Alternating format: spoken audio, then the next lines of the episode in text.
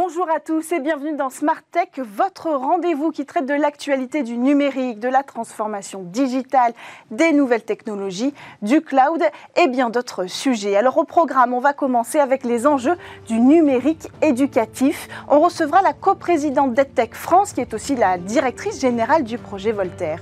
Et puis transformer une start-up en scale-up serait-il plus difficile en région? Qu'à Paris. En tout cas, la French Tech consacre à cette problématique un programme spécial. On recevra en plateau trois représentants régionaux. Et puis la Poste, disruptée par l'intelligence artificielle, ce sera le sujet de votre rendez-vous avec Alain Staron. Et on terminera avec la séquence Et demain, qui va se consacrer à Twitch. Et vous verrez qu'il n'est pas nécessaire d'être un, un, initié pour y trouver profit. Mais tout de suite, c'est l'heure euh, de plonger dans la rencontre entre la tech et l'éducation.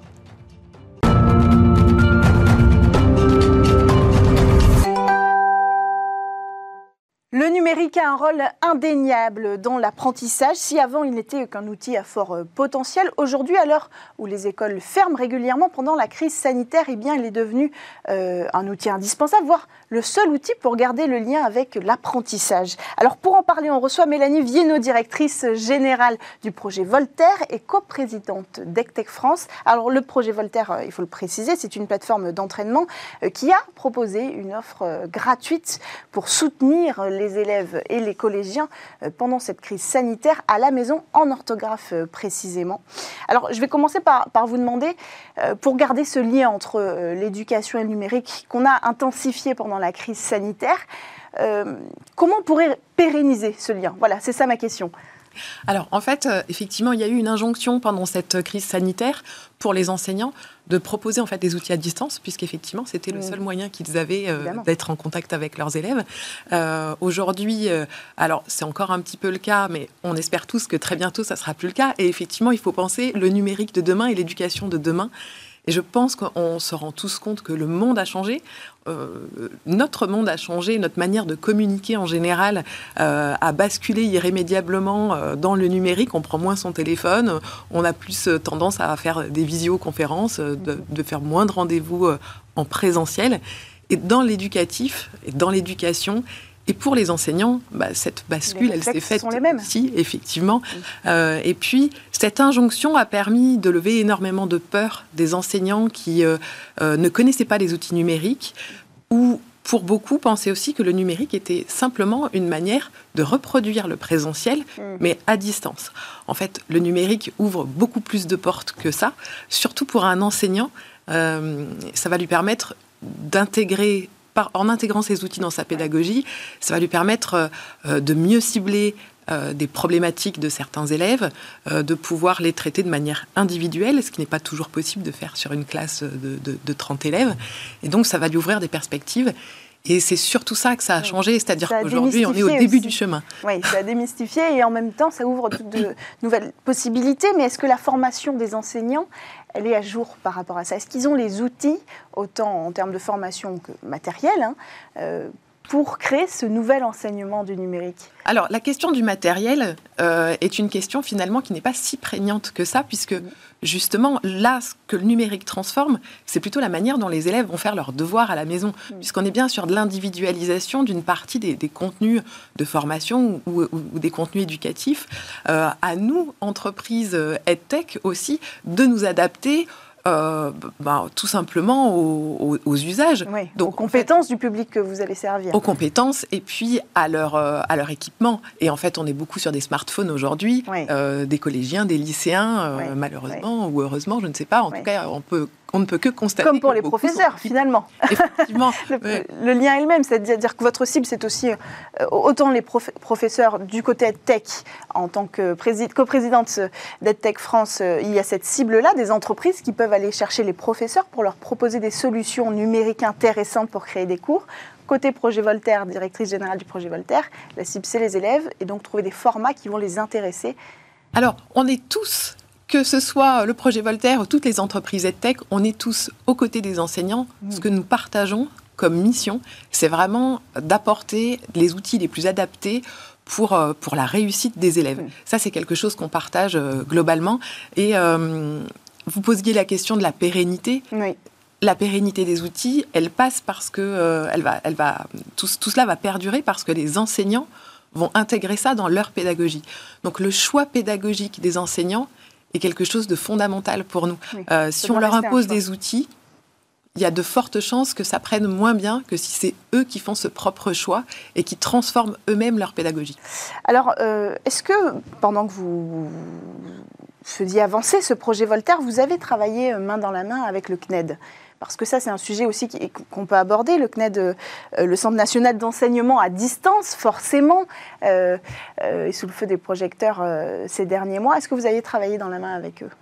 Alors, aujourd'hui, non, le projet Voltaire est une plateforme euh, séparée euh, du CNED, euh, donc on n'a pas de, partenariat de, ce type-là.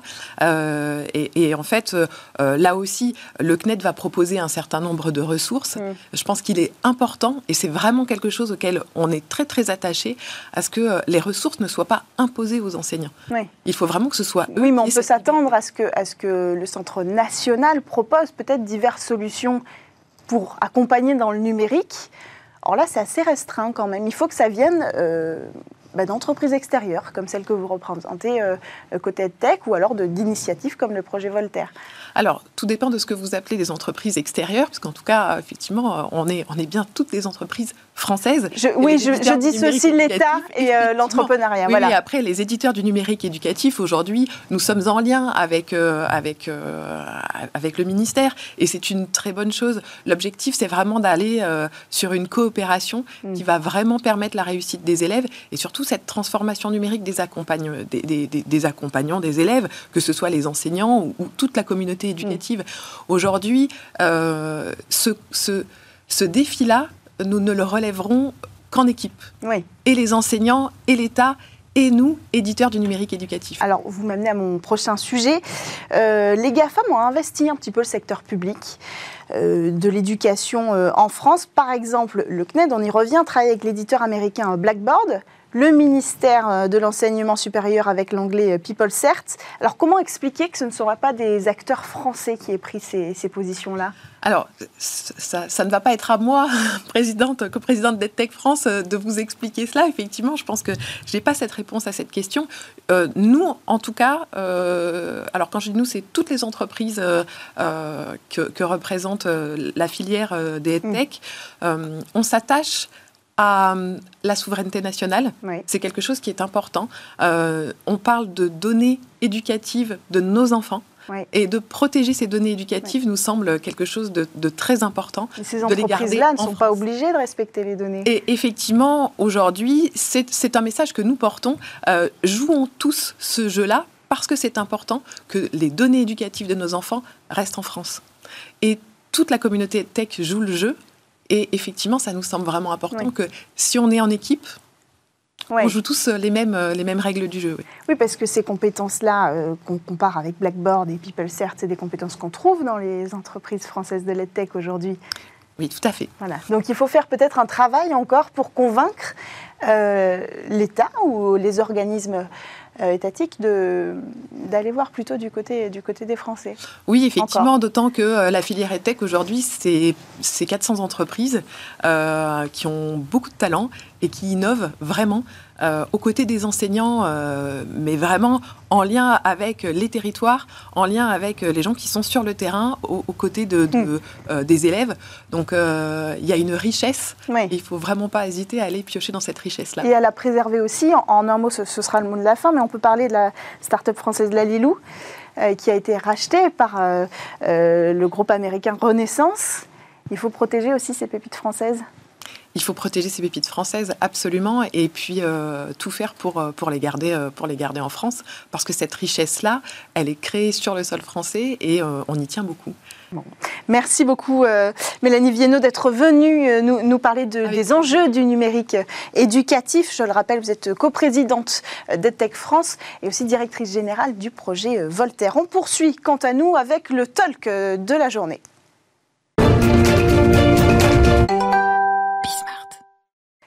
Transformer davantage les startups en scale-up, en géants nationaux euh, de la tech En réponse à cette question, la French Tech a lancé un programme euh, Scale-up Excellence pour donner aux entreprises euh, nées sur les territoires les mêmes chances que celles nées en Ile-de-France. Alors, un programme gratuit d'accompagnement pour l'hypercroissance des entreprises de la tech et du numérique ayant dépassé le cap de start-up. Voilà euh, pour le topo. À l'origine du projet, euh, c'est la French Tech de Toulouse, de Méditerranée et de Lyon-Saint-Etienne. Alors pour en parler en plateau avec nous, euh, Brice Chambard, vice-président de French Tech Lyon-Saint-Etienne, également PDG de Hobbies. Bonjour. Bienvenue sur le plateau. Merci. Alors avec nous également Mongi Zidi, président French Tech Lille et président de Neoledge. Bienvenue sur le plateau. Bonjour. Alors en visio, cette fois, Clément euh, Saad nous a rejoint, président fondateur de Pradeo et président de la French Tech Méditerranée. Bienvenue. Bonjour à tous. Alors d'abord, pourquoi la French Tech lance-t-elle un tel programme? Est-ce qu'il y a une différence de croissance euh, si significative entre les entreprises qui naissent dans les territoires et les entreprises qui naissent euh, en Ile-de-France alors, ce qui est clair, c'est que la recherche, c'est de créer de l'emploi. Donc, l'emploi, c'est vraiment au cœur de l'écosystème. Mm. Aujourd'hui, par exemple, sur French Tech One Lyon-Saint-Etienne, il y a 1100 euh, startups ou scale-up qui génèrent 22 000 emplois. Donc ce chiffre-là, il est pour nous très important. On parle que des emplois directs, on pourra également regarder euh, les emplois indirects, mais pour nous, la création de valeur, elle se fait vraiment au niveau de la création d'emplois. Et aujourd'hui, on s'aperçoit qu'une entreprise qui est en croissance, elle va générer beaucoup plus euh, d'emplois que si jamais elle n'est pas en, décroissance. Alors avant, il y avait des dispositifs qui existaient, comme le Pass French Tech, hmm. qui a été remplacé euh, euh, par le Next 40 et le FT 120. Et on s'est aperçu qu'il y avait, au-delà de ces 120 entreprises, d'autres entreprises qu'il fallait accompagner dans l'hypercroissance. Hmm. Donc on a monté un programme avec nos collègues des autres, des autres capitales French Tech pour, encore une fois, accompagner euh, ces, euh, ces startups toujours pour créer l'emploi, avec des volets de il y, a, il y a quatre volets d'accompagnement. Le premier, c'est un volet business. Aujourd'hui, ce que l'on veut, c'est créer des liens entre les startups qui proposent euh, des services et les donneurs d'ordre. Donc les, les mais là, on est sur la, pardon, je vous coupe, mais on est sur cette problématique territoriale. Oui, territoriale. C'est ça. Sur les territoires. C'est de ça qu'on parle. C'est-à-dire, est-ce qu'il y a vraiment pour qu'on comprenne bien, pour, pour commencer stock, une différence significative entre la croissance et la création d'emplois, euh, pour revenir sur ce que vous disiez, entre la capitale, Paris, pas les capitales euh, French Tech, et euh, le reste de la France il y a automatiquement des différences parce qu'aujourd'hui, on a euh, euh, euh, des, fonds d'investissement qui sont plutôt sur Paris, pas forcément en région. Hmm. Mais ça ne veut pas dire que sur les territoires, il n'y a pas des startups qui sont là pour créer de l'emploi.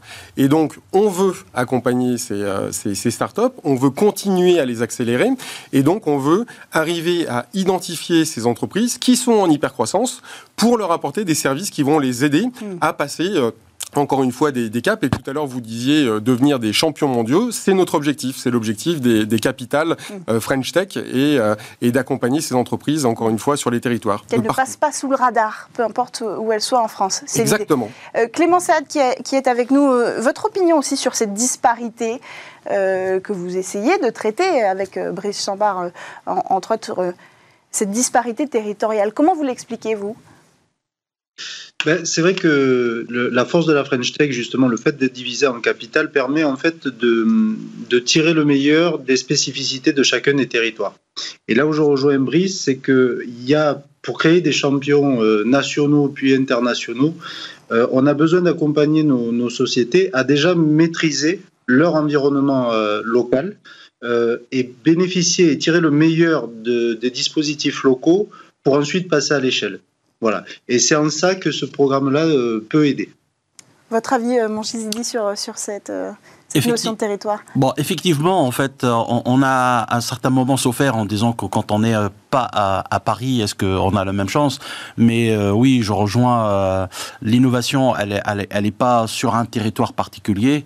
Mm. Et, surtout, dans le numérique, notre marché, il est mondial. Quelque part, il n'est pas que national ou régional. Et, de ce fait, on a des avantages dans, par exemple, la, la, la, fidélité des, des, des, des, des, collaborateurs. Mm. Donc on a plus en, en région en capitale, euh, en fait, à Paris. Et, on profite aussi de, pas mal de laboratoires de recherche mm. qui sont en association avec pas mal des startups pour une accélération d'innovation. D'un coup, euh, effectivement, aujourd'hui, euh, nous sommes heureux que le développement se fait en région, mais à vocation mondiale. Oui.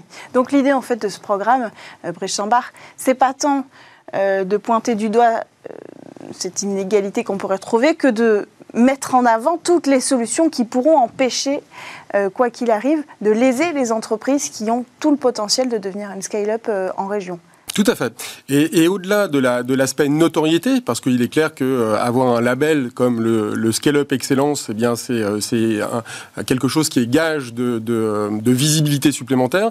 Mais on veut vraiment être dans quelque chose de concret. Donc pour nous, il y a quatre actions majeures qui sont, qui sont, euh, qui sont prévues pour les heureux lauréats. Hein. Euh, à date, on a 75 entreprises qui ont été euh, identifiées, 37 sur French Tech One Lyon-Saint-Etienne et certainement plus lors de la prochaine édition. Mais toutes ces entreprises-là vont être accompagnées. Premier accompagnement, ça va être à minima 20 rendez-vous qualifiés avec des donneurs d'ordre, donc pour générer encore plus de business.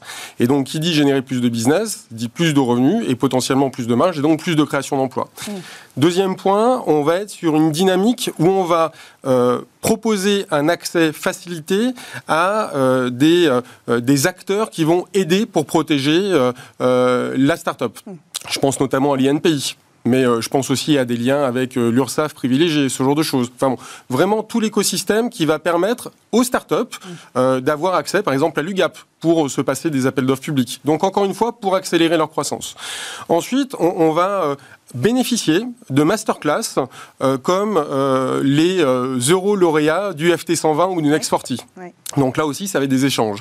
Et puis après, il y a des échanges entre pairs, donc entre CEO, entre DAF, entre euh, CTO, euh, vraiment pour partager les bonnes pratiques. Et encore une fois, il y a, un adage que j'aime beaucoup, c'est aucun de nous tout seul ne vaut mieux que nous tous réunis. Et vraiment, la volonté, c'est d'être ensemble pour performer. Et quand on dit ensemble, c'est pas seulement Paris, c'est Paris, la France entière, tous les territoires, en hommes et en et, pour euh, devenir des champions mondiaux. Clément Saad, sur ce point, la collaboration des capitales et des startups entre elles pour créer cet écosystème, renforcer cet écosystème qui existe déjà sous l'égide de la French Tech. Euh, quel est votre point de vue là-dessus? Ah, c'est clé, c'est un, élément clé parce que euh, vous voyez chaque chaque territoire a ses spécificités. Par exemple, le nôtre, euh, il y a des euh, laboratoires qui sont très réputés, il y a des universités, etc. Donc finalement, sur la base des, des, compétences de chacun des territoires, ce serait dommage de les de les privatiser en quelque sorte. Donc le fait d'échanger avec d'autres startups, d'autres territoires permet de tirer le meilleur de chacun. Voilà. Et là où je rejoins également Brice, c'est que de toute façon, on ne grandira que quand on sera corrigé par les, erreurs d'avant, de ceux qui sont passés avant, si, vous voulez. Et le fait qu'on ait un retour d'expérience de, CTO ou de CFO euh, qui sont passés par telle ou telle étape et qui ont eu quelques difficultés pour, euh, euh, y arriver, ben, servira inévitablement de retour d'expérience pour les autres homologues des autres startups. Bon, dit, je vous ai vu réagir au propos de Clément Saad. Oui, en fait, effectivement, le, retour d'expérience et surtout la, mutualisation et, partage de réseau. Euh, moi, je vais ne citer que le, le volet international. Effectivement, la chasse en meute, c'est quelque chose qu'on développe toujours et on est beaucoup plus fort quand on est vraiment dans un cluster euh, identifié. Et aujourd'hui, je précise que Neoledge est présidé plutôt par Eric Rufflar, je suis le CEO, et lui, il développe euh, le développement à l'international avec des partenaires euh, vraiment nationaux pour répondre à des gros projets d'appel d'offres internationaux qui sont dans des pays, que ce soit en Afrique, on venait de gagner des gros projets à l'échelle des États, et c'est grâce à le rapprochement de quelques startups où on peut couvrir le 360 hmm. d'attente de nos clients. Et effectivement, que ce soit en Rhône-Alpes ou, dans le Sud, euh, les startups ensemble, arrive à répondre à un beau dossier d'appel d'offres international. Et c'est comme ça qu'on devient plus fort. Et j'ai vu cette approche-là quand on est euh, à Las Vegas au CES. En fait, on oublie qu'on est concurrent en France et on devient encore plus fort une fois qu'on est directement euh, face à des gros dossiers. Et effectivement, je trouve les startups françaises brille encore mieux à l'international qu'en national. Grâce à cette cohésion. Euh, la croissance justement à l'international, est-ce que c'est indissociable du passage d'une start-up à la scale-up? Est-ce que ça doit être un objectif pour la croissance? Alors, est-ce que ça doit être un objectif? Alors là, je vais prendre ma casquette de Brice Chambard, conseiller du commerce extérieur pour la France. Euh, pour moi, oui, parce qu'il faut avoir une vision globale. Si on veut euh, demain être euh, un champion mondial, il faut avoir cette vision internationale. Pour moi, c'est indissociable. Euh, on a un savoir-faire en France qui est, euh, qui est unique. On a un savoir-faire à la française. Quand on dit le Made in France, c'est pas pour rien. Eh bien, ce savoir-faire, il faut savoir aussi l'exporter. Et, et, je pense que dans la vision de, de l'entrepreneur, de l'entreprise, eh bien, il faut avoir cette vision qui soit globale. Mmh. globale. Et pour moi, c'est un passage qui, qui est indissociable, oui. Clément Saad, idem sur, sur le sujet de l'international. Scale-up, forcément, ça va rimer avec ambition internationale pour vous? Forcément, parce il ne faut pas oublier que la French Tech, c'est l'innovation. Et par définition, l'innovation, euh, l'innovation locale, l'innovation française, ça n'existe pas, ou alors c'est pas une innovation. Donc une innovation, elle est forcément sur un, un, périmètre, pardon, beaucoup beaucoup plus large. Et donc forcément, quand on crée une société dans l'innovation, on sait que le terrain de jeu ne sera pas local et il sera beaucoup plus global. Voilà. Donc, c'est effectivement, je, rejoins ces, clés dans le développement d'une société innovante. Alors, Brice Chambard, la région Auvergne-Rhône-Alpes, dont vous êtes le représentant euh, French Tech, euh, a créé un fonds souverain. Euh, est-ce que pour vous, d'abord, c'est une solution adéquate à l'éclosion de cet écosystème scale-up française? Et qu'est-ce que vous en attendez? Quand est-ce que vous en attendez des résultats? Alors, la, notion du fonds souverain, elle existe déjà depuis pas mal de temps. Euh, nous, avant, euh, avant la French Tech, on avait sur le territoire euh, un dispositif qui s'appelle le dispositif Pépite. Donc, dispositif Pépite qui était orchestré par la CCI Lyon-Saint-Etienne et par la métropole de Lyon. Ce dispositif existe toujours. Donc, maintenant, il y a un fonds souverain, effectivement. Moi, je pense que toutes les aides toutes les, les, solutions qui vont apporter des, du soutien, que ce soit du soutien en termes de compétences, ça peut être du mécénat de compétences ou en termes financiers, c'est quelque chose qui est positif. Donc je trouve que c'est une très bonne initiative. Euh, et encore une fois, ça existait déjà, c'est renforcé aujourd'hui avec ce fonds souverain qui arrive. Mm. Mais, mais j'ai envie de dire, euh, s'il y en a encore 10 comme ça qui arrivent, tant mieux, tant mieux. Parce qu'encore une fois, le focus, c'est devenir des champions mondiaux, créer de l'emploi sur les territoires et, partout. Et euh, pour ça, on a, besoin, on a besoin de moyens financiers notamment. Clément Saad, en Méditerranée, il faudrait un fonds souverain également? Bah écoutez, je, vais vous annoncer un scoop, mais on est en train de, on est en train de monter un, fonds d'investissement. Euh, parce que ce qu'on observe souvent, c'est que euh, ce qui fait un peu défaut sur le, territoire euh, national, c'est que les, premiers tours de table de nos sociétés sont souvent trop dilutifs de sorte à ce qu'après, dans l'histoire de développement de la société, eh ben, les dissolutions ont été telles que le chef d'entreprise assez naturellement se pose la question de céder ou non son, entreprise. Et c'est vrai que par le label French Tech et par le regroupement des, chefs d'entreprise des territoires qui sont passés par là, si on peut mettre une sorte d'étiquette d'excellence sur les, sur les sociétés qui cherchent à lever, de sorte à ce qu'elles puissent lever beaucoup plus que la normale, alors on y gagnera. Vous pouvez nous en dire un petit peu plus sur ce fonds qui se prépare?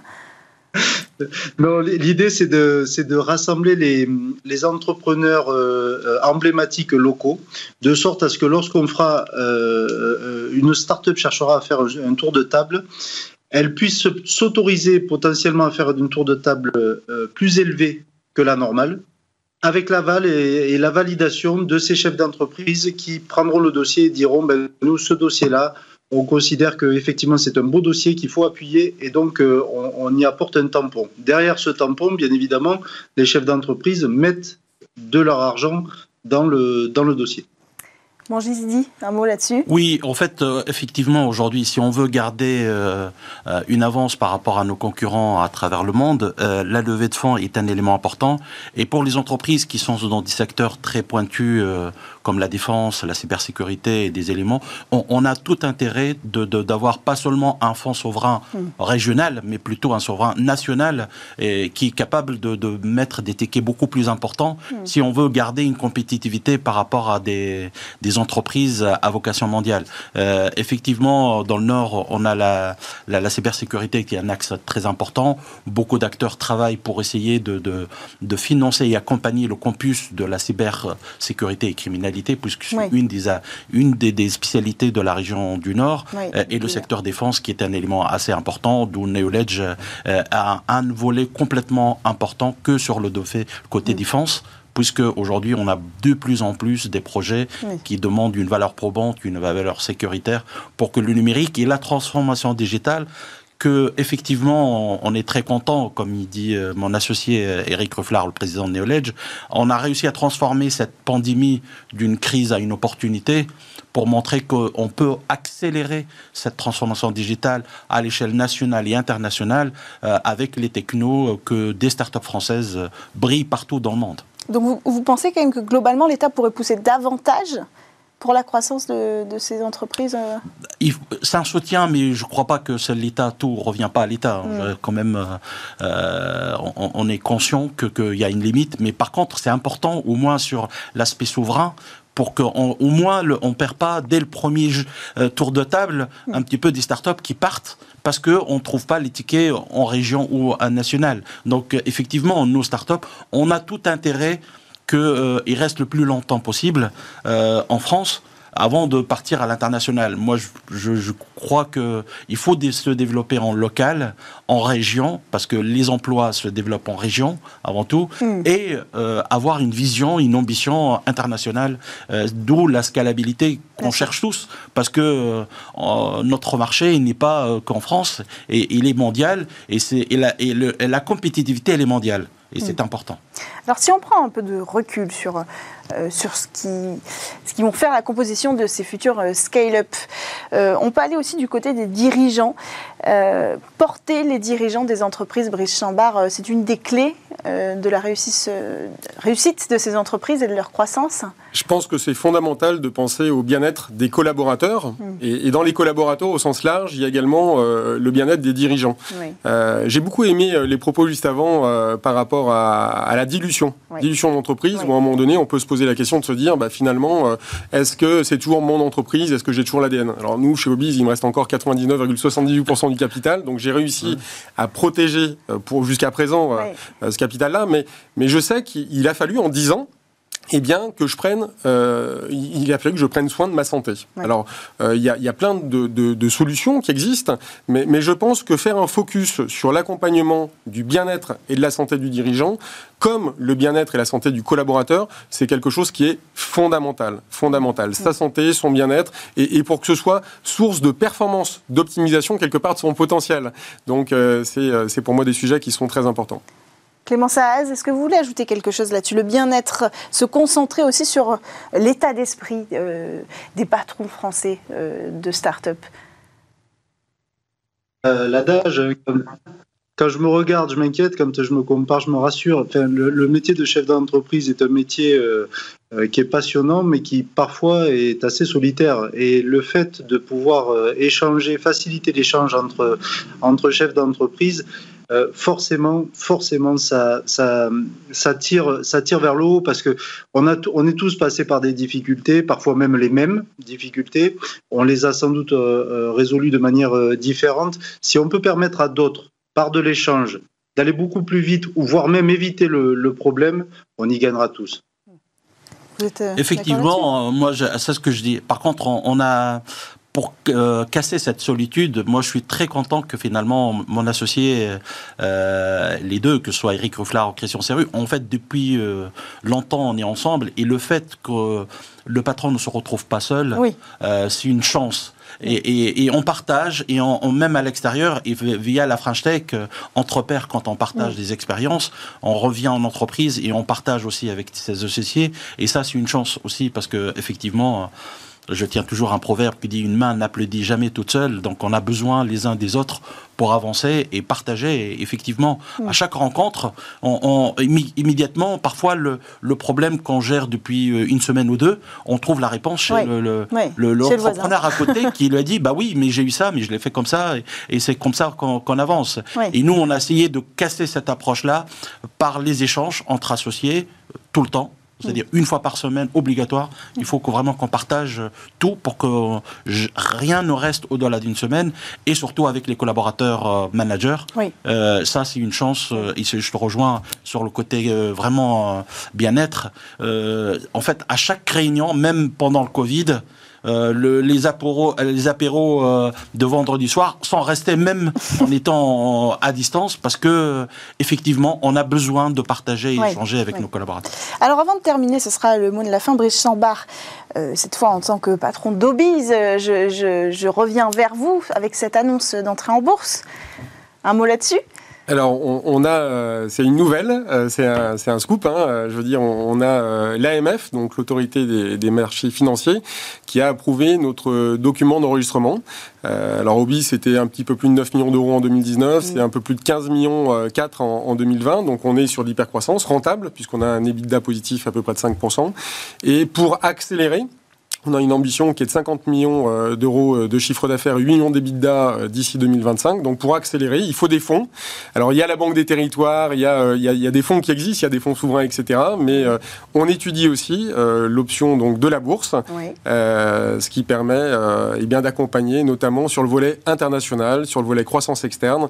Et ça, c'est des sujets qui pour nous sont, sont très importants. donc on, se lance dans cette aventure et ça se passe en région, ça se passe sur la région Auvergne-Rhône et, au sein de French Tech One.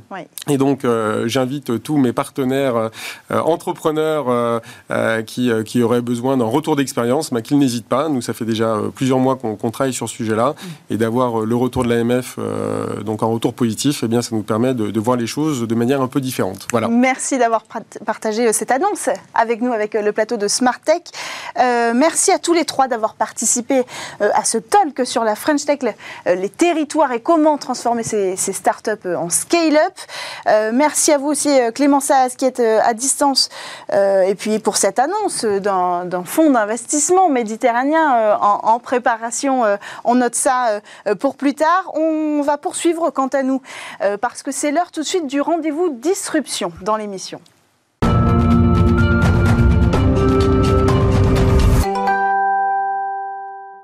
De retour sur Smart Tech, Alain Staron nous a rejoint. Bonjour. Bonjour Cécilia. Bienvenue sur le plateau de Smart Tech. Je le rappelle, vous êtes disrupteur opérationnel, auteur euh, de Autodisruption et CEO d'Amborella.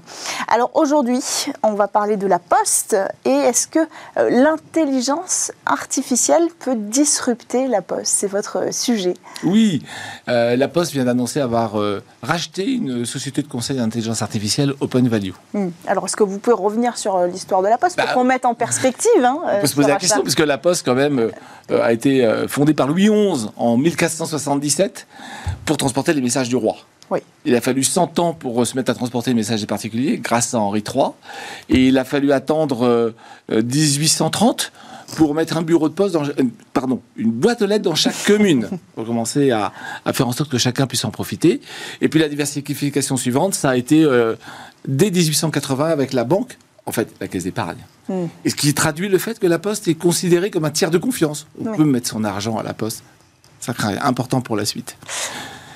Euh, voilà, et puis ben. Ça a été long quand même. Hein, ça a été très long. Cette mise en place euh, et on des solutions, ça croît, ça croît, et puis ça s'est arrêté euh, en 1991. La Poste n'a pas eu le droit de continuer les télécoms, donc on a séparé les PTT, Poste Télégraphe Télécom, en la Poste d'un côté et France Télécom qui est devenu Orange. C'était un parti pris fort. La techno d'un côté, oui le business classique réel de l'autre. Donc la poste est ancrée là-dedans. Et euh, manque de peau, bah, euh, que devient le courrier? De moins en moins puissant, de moins en moins de, volume de vente. Et donc forcément, l'activité va mal. Hein. Le président a annoncé euh, moins un milliard sur l'activité courrier en 2020 versus 2019. alors comment vous l'expliquez ce déclin? On envoyait des cartes postales, vous envoyez des selfies? On envoyait des lettres, vous envoyez des mails. Même votre déclaration aux impôts, vous la faites dématérialiser.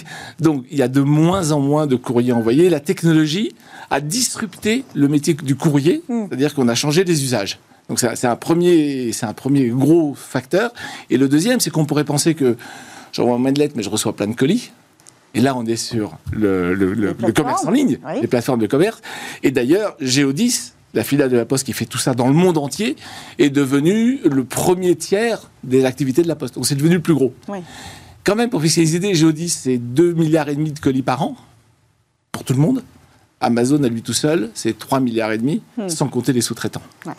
Mais alors, qu'est-ce qu'ils font les postiers maintenant? Alors, donc les postiers, ils sont euh, un petit peu dans la banque, beaucoup dans le réseau, parce que euh, la Poste doit conserver 17 000 points entre les bureaux de poste et les agences communales, et, euh, et dans le courrier. On a dit dans, le courrier, sauf que comme il y a de moins en moins de courrier, mais il faut être capable de livrer les lettres, on a des facteurs à qui il faut demander de faire autre chose.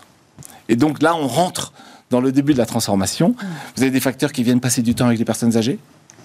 Vous avez des facteurs qui viennent collecter les vieux papiers. Vous avez des facteurs qui euh, signale les, problèmes dans la voirie ou ailleurs. Et donc on voit bien que ce, réservoir humain, cet, ancrage territorial extrêmement puissant de la Poste, sert. Et oui, on le met à profit. Et voilà, et c'est comme ça que le président le présente quand il dit il conforte les acquis, euh, les métiers historiques et puis sa, mission de service public, et euh, il décompose ça en euh, la transition démographique, les personnes âgées, la transition écologique, je ramasse les vœux papier, etc., etc., la transition numérique, etc., etc. Donc on est bien dans une logique où j'ai j'utilise mon actif pour les postiers pour faire essayer de faire autre chose. Et alors l'intelligence artificielle, quand est-ce qu'elle intervient? Il n'y a pas d'IA dans tout ça.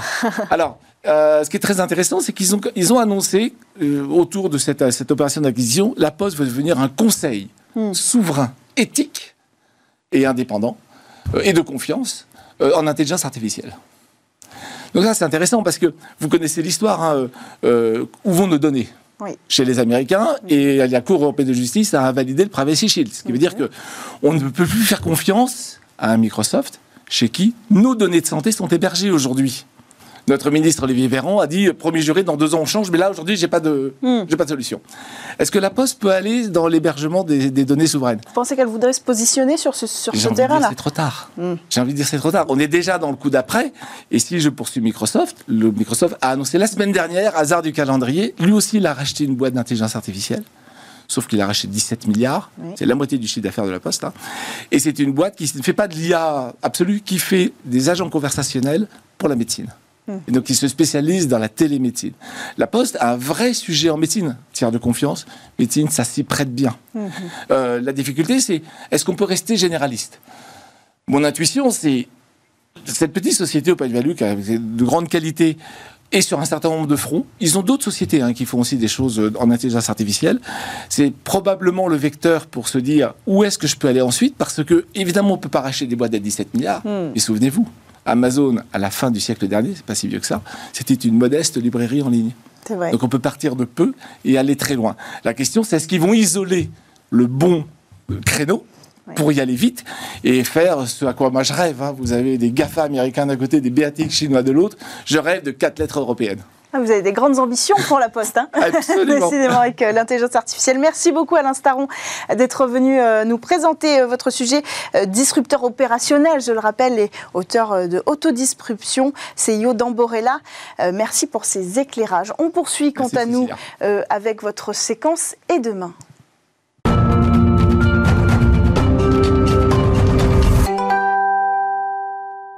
Demain, la plateforme Twitch deviendra peut-être une forme de revenu pour tous et pas seulement pour les initiés, pour les superstars euh, de ce réseau. Alors avec nous, on a Kevin Comte, fondateur de Streamrunner. Bonjour. Bonjour. Bienvenue sur le plateau. Vous êtes euh, un utilisateur de Twitch et puis vous avez décidé euh, de lancer un service pour donner une place aux annonceurs sur des streams qui sont moins populaires. Est-ce que vous pouvez nous raconter comment ça fonctionne?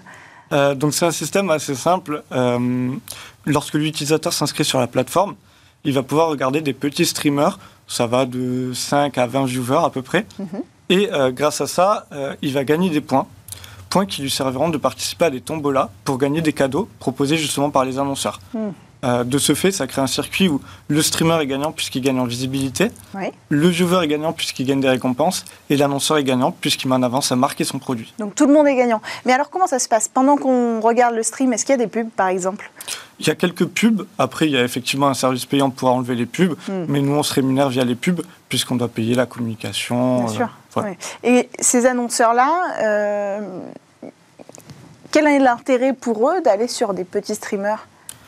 Euh, alors, l'intérêt pour eux, c'est pas d'aller sur les petits streamers, mais d'aller sur notre plateforme en fait hmm. directement, puisqu'ils vont avoir la visibilité de tous les utilisateurs inscrits sur la plateforme. et pour ces streamers-là, comment ils sont sélectionnés? Alors, nous, on s'est donné le choix de ne pas les sélectionner parce qu'on n'est personne pour juger la qualité d'un contenu. Mhm. Euh, donc, c'est les viewers qui sélectionnent en fait directement les streamers qui veulent, euh, qui veulent regarder. Donc, il y a un vote? Il n'y a pas, non, c'est pas un système de vote, mais en fait, euh, c'est eux qui s'attachent aux streamers s'ils veulent continuer à le voir. Et après, libre à eux de retourner sur la plateforme Twitch pour soutenir ce streamer et le regarder au-delà de nos services. Donc on peut utiliser votre euh, site, votre plateforme en plus de la plateforme Twitch. Oui, tout à fait, c'est complémentaire. Et on retrouve les mêmes streamers. Exactement. Euh, comment ça fonctionne avec un système d'abonnement? Oui, alors le site est entièrement gratuit. Et pour certains streamers qui veulent aider à financer le site et avoir quelques avantages, ils peuvent s'abonner. On a deux abonnements à 4,99 et à 9,99. Voilà. Donc c'est pas obligatoire de s'abonner? Absolument pas. Euh, il y a déjà euh, des systèmes euh, de publicité. La publicité a déjà trouvé sa place sur Twitch. Alors, pourquoi vous vous décidez de proposer une solution en plus? En fait, à la base, le, concept, c'était d'aider les, petits streamers, les petits streamers à se faire connaître, mais c'était uniquement entre streamers. Et du coup, on se coupait d'une partie de la, de la visibilité qui existe sur Internet, et c'est là où on s'est mis à donner des cadeaux. Et essentiellement, c'était nous qui les offrons, euh, voilà, avec nos sous, nos moyens, euh, entre streamers. Et, euh, et c'est là qu'on s'est dit, bah, on donne de la visibilité, donc pourquoi pas donner de la visibilité aussi à des petites marques, à des petits studios de jeux vidéo indépendants. Oui, et dans de là, on a, sens, voilà, on a contacté des studios de jeux vidéo, ils ont répondu favorablement et ça a fait un engrenage et voilà. demain, chaque streamer pourra gagner de l'argent ou des lots grâce aux services comme le vôtre? Des lots, oui, de l'argent, je ne sais pas. Euh, c'est pas que c'est la prochaine étape? ce serait bien, on y travaille. Euh, maintenant, il y a beaucoup, beaucoup de monde sur Twitch. Mm. Euh, je crois qu'on vise mondialement les, si je dis pas de bêtises, 300 millions de chaînes. Mm. ça fait beaucoup de bouche à nourrir. Et on ne pourra pas. Voilà. Mm. Mais l'idée, c'est quand même que. votre, l'objectif d'un streamer, est-ce que c'est forcément toujours d'atteindre euh, des records de vues, comme, euh, je sais pas, on peut citer Ninja, qui est, qui est le plus connu. Bien sûr. Je pense pas que ce soit le but de Parce que ça, c'est des personnes qui, qui, gagnent énormément bien leur vie. En plus, donc il y a un vrai modèle économique en plus de la passion euh, qu'on peut retrouver sur, ce, sur Twitch, c'est-à-dire la passion du jeu vidéo et, de cet univers-là. Tout à fait. Bah, sur, sur Twitch, dans le monde, il y a à peu près 2% des gens qui gagnent leur vie grâce à Twitch, sur beaucoup de chaînes. Euh, si je prends mon exemple personnel, moi, mon but, c'est pas de gagner ma vie avec Twitch. Je suis streamer personnellement, euh, mais ça m'embêterait d'arriver à un stade, au stade de Ninja, par exemple, hmm. parce que je pense personnellement qu'il ne peut plus vivre de sa passion comme il veut, parce que son chat défile à une vitesse qu'il n'a pas le temps de lire tous les messages, honnêtement. Euh, je pense que 100, 200 viewers, ça reste correct pour pouvoir lire les messages, avoir une vraie communauté soudée. Donc vous voulez créer un modèle économique qui respecte le lien humain? Ah oui, tout à fait. Que vous trouvez dans votre, euh, dans votre passion d'utiliser Twitch Tout à fait, oui, oui. Nous, on s'engage justement, on fait en sorte que ben, les gens ne regardent pas le Twitch, mais enfin le, stream, mais ils s'investissent dedans aussi. Là, on est en train de mettre un système de quête où euh, le concept, c'est d'aller parler au streamer, essayer de le hmm. découvrir, sa personnalité. Euh, voilà. Merci beaucoup d'être euh, venu, Kevin Comte, fondateur de Streamrunner, euh, partager avec nous votre vision du Twitch euh, de demain et le système que vous avez mis en place avec Streamrunner. Et merci à vous tous de nous avoir suivis dans cette édition de Smart Tech. Tout de suite, c'est l'heure du lab, le temps pour moi de changer de tenue et puis on se retrouve avec des entreprises et des startups innovantes. Et pour Smart Tech, rendez-vous demain, même heure, sur Bismart.